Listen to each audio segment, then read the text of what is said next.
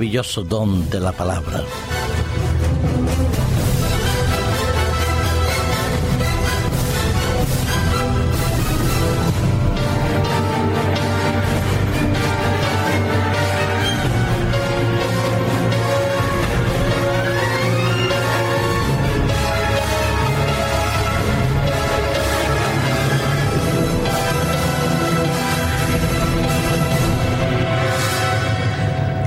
Cuando Dios, en su plenitud divina, Padre, Hijo y Espíritu Santo, tomaron la decisión de crear al ser humano, pensaron en qué era una de las cosas más importantes que podían ofrecerle al hombre. Puesto que iba a ser creado a la imagen y semejanza de Dios, debía ser algo tan característico y tan particular que además marcara una enorme diferencia entre el resto de la creación que era buena, hermosa y noble. entonces dotaron al ser humano del don maravilloso de la palabra. A través de ella, los seres humanos podíamos compartir sentimientos, emociones, ideas, proyectos, anhelos, frustraciones y también alabanza. El uso de la palabra ha caracterizado a la raza humana desde su nacimiento hasta nuestros días cada época, cada cultura, cada sociedad que ha vivido y existido en el pasado, ha tenido su propio lenguaje. El lenguaje es algo vivo, algo que nace, se desarrolla, se transforma, se adapta, pero que suele expresar la realidad existencial del ser humano en su plenitud de su vida, de su existencia y de sus anhelos. A través del lenguaje los seres humanos han empleado y utilizado diferentes técnicas de expresión, unas directas, claras, llanas, simples y nítidas. Expresar la verdad, como dijo Jesús, tú sí sea sí y tú no sea no. Pero cuando la realidad se ha presentado un tanto adversa, cuando es difícil a veces asumir lo que estamos viviendo, pero tenemos que decirlo y no queremos enfrentarnos a ello, Empleamos figuras lingüísticas como el circunloquio, la perifrasis, los rodeos, las ambigüedades, los tecnicismos o los extranjerismos. Decimos en tono coloquial y familiar que hay que dorar la píldora y que hay que tratar de ser un tanto mano izquierda para expresar aquellas realidades que pueden enfrentarnos a una dura y cruel existencia. Por eso, los eufemismos hoy en día forman parte del discurso de los políticos, de los medios de comunicación y quizás de cada una de nuestra vida. Nos encontramos inmersos en el mundo en una crisis sin parangones. Es verdad que todas las crisis no han sido iguales a través de todos los tiempos. Que sea el crack financiero de los tulipanes, la caída de la bolsa de París en su momento o el crack del 29 en Estados Unidos, hoy en día hay que reconocerlo, la crisis es universal, global, total, afecta a todos y cada uno de los cuatro puntos cardinales. Entonces, cuando se ha tratado de absorber todo ese mare magnum de información, de decisiones y de contradecisiones, ha sido necesario el empleo de eufemismos. Se ha anunciado, por ejemplo, que no se aumentarían los impuestos, pero se habla de optimización fiscal.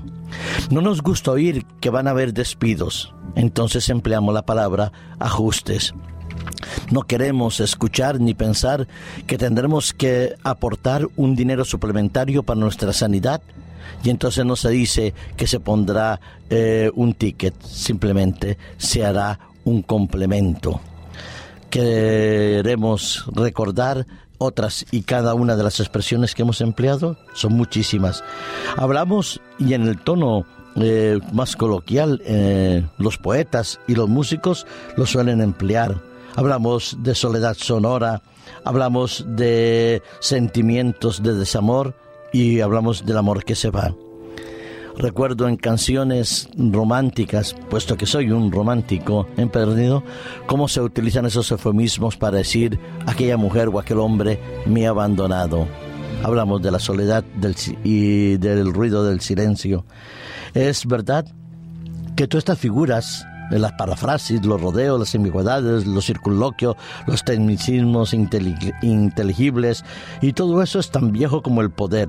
La palabra usa el lenguaje como un motivo de persuasión para que el discurso sea más llevadero, más agradable. Pero en realidad, algunas veces lo que se convierte es en una huida, una huida hacia adelante de la realidad que debemos enfrentar, solucionar y ahorrar.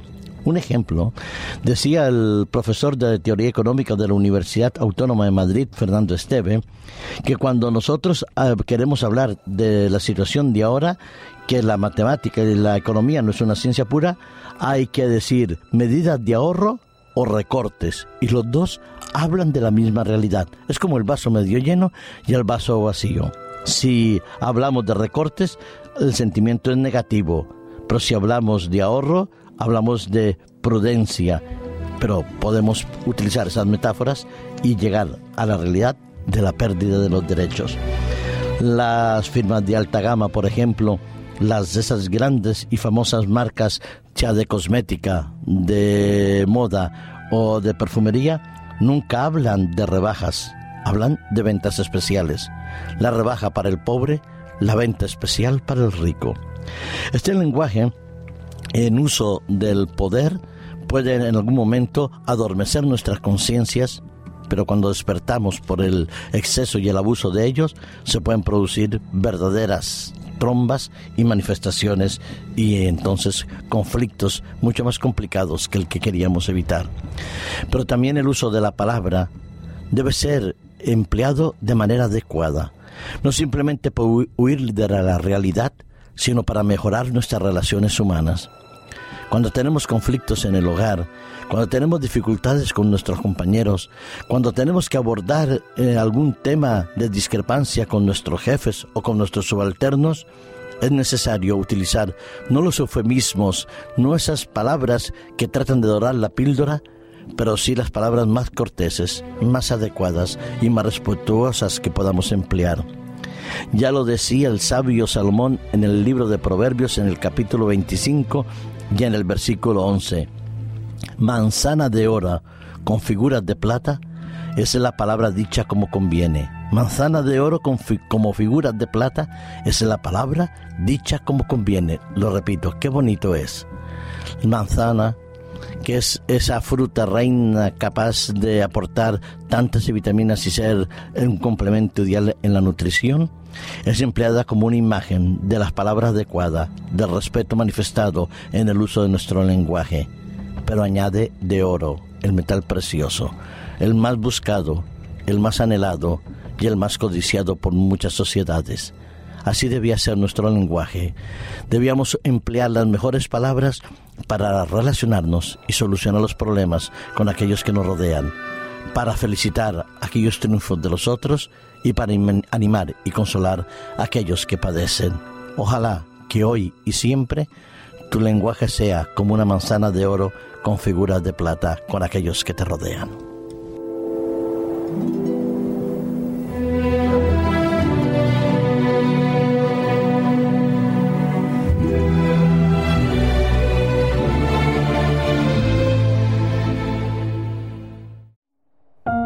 Producido por hopmedia.es